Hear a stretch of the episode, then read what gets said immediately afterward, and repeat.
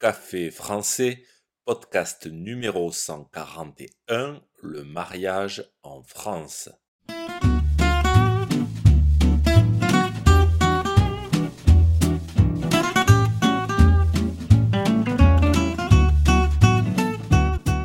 Bonjour chers auditeurs, comment allez-vous? Bienvenue sur Café français, le podcast quotidien pour apprendre le français. Consentez-vous à prendre Gauthier pour époux Si vous voulez vous marier avec moi, il faudra répondre oui. C'est la fameuse question qui est posée aux personnes qui souhaitent se marier. Avant de m'épouser, il y a plein de choses à savoir sur le mariage. Aujourd'hui, je vous parle du mariage en France. N'oubliez pas que les exercices et la transcription du podcast sont disponibles sur le site internet café français avec gauthier.com. Sur ce site, vous pouvez aussi réserver un cours de français. C'est parti, prenez un café et parlez français.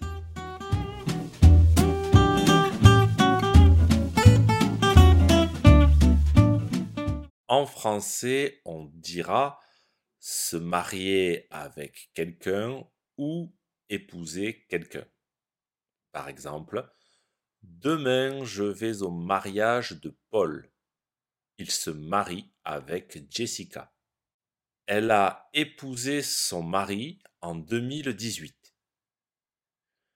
En France, le mariage est obligatoirement entre deux personnes de plus de 18 ans.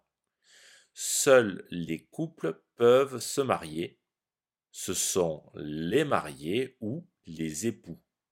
Quand c'est un mariage entre un homme et une femme, alors l'homme est appelé le mari et la femme la femme. Deux personnes sont donc mari et femme.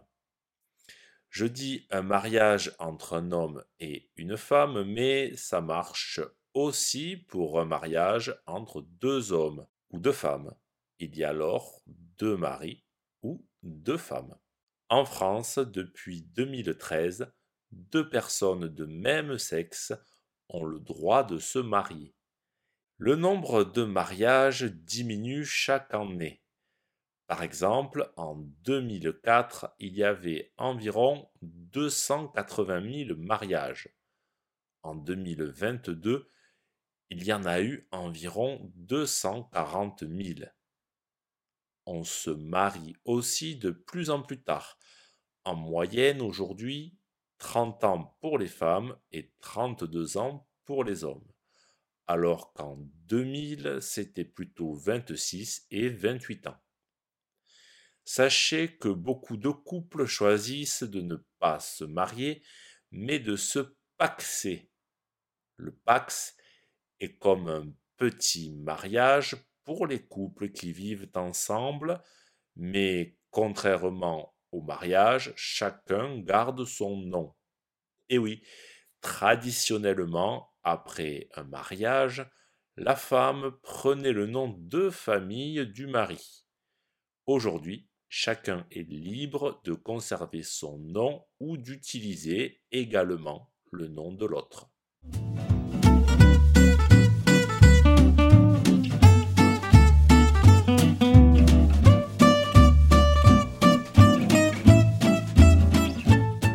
Commençons par le début, avant le mariage. Avant le mariage, il y a les fiançailles. Les fiançailles est une intention de se marier. C'est-à-dire que le couple dit qu'il souhaite se marier. Parfois, on offre même une bague de fiançailles.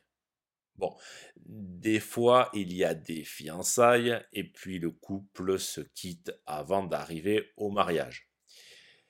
Les fiançailles sont quelque chose d'assez traditionnel tout le monde ne se fiance pas.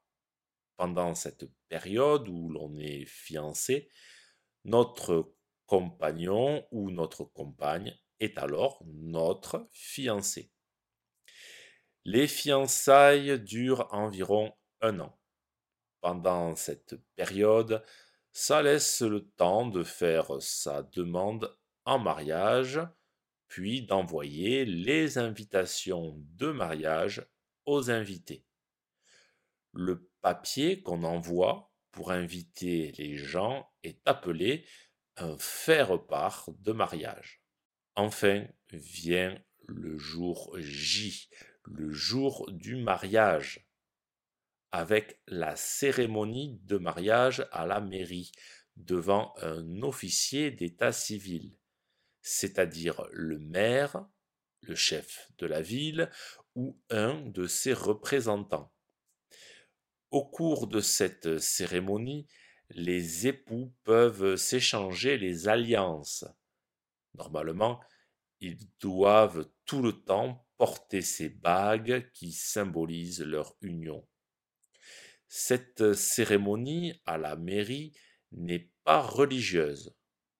Il faut savoir que l'État français ne reconnaît pas les mariages religieux, mais chacun est libre de se marier à l'église, à la mosquée, à la synagogue ou tout autre lieu de culte. Simplement, il faut se marier religieusement après la mairie et jamais l'inverse. C'est interdit. Évidemment, ce n'était que la cérémonie. Après, place au vin d'honneur, c'est l'apéritif, puis au repas. Certaines personnes dépensent beaucoup d'argent pour que tout soit parfait. En France, le budget moyen pour un mariage est de 12 000 euros. C'est beaucoup d'argent. Après le repas qui se termine en général très tard, c'est la nuit de noces, la première nuit en tant qu'époux. Mais là, bien sûr, il n'y a pas d'invité. Et puis, la lune de miel. La lune de miel est le mois qui suit le mariage avec le voyage de noces. Les mariés partent en voyage pour célébrer leur mariage. Si ce podcast vous a plu et pour soutenir le projet, n'hésitez pas à consulter les vidéos de Café Français sur YouTube ou à me suivre sur les réseaux sociaux. Vous pouvez aussi me retrouver sur le site internet café français avec gauthier.com. À bientôt chers auditeurs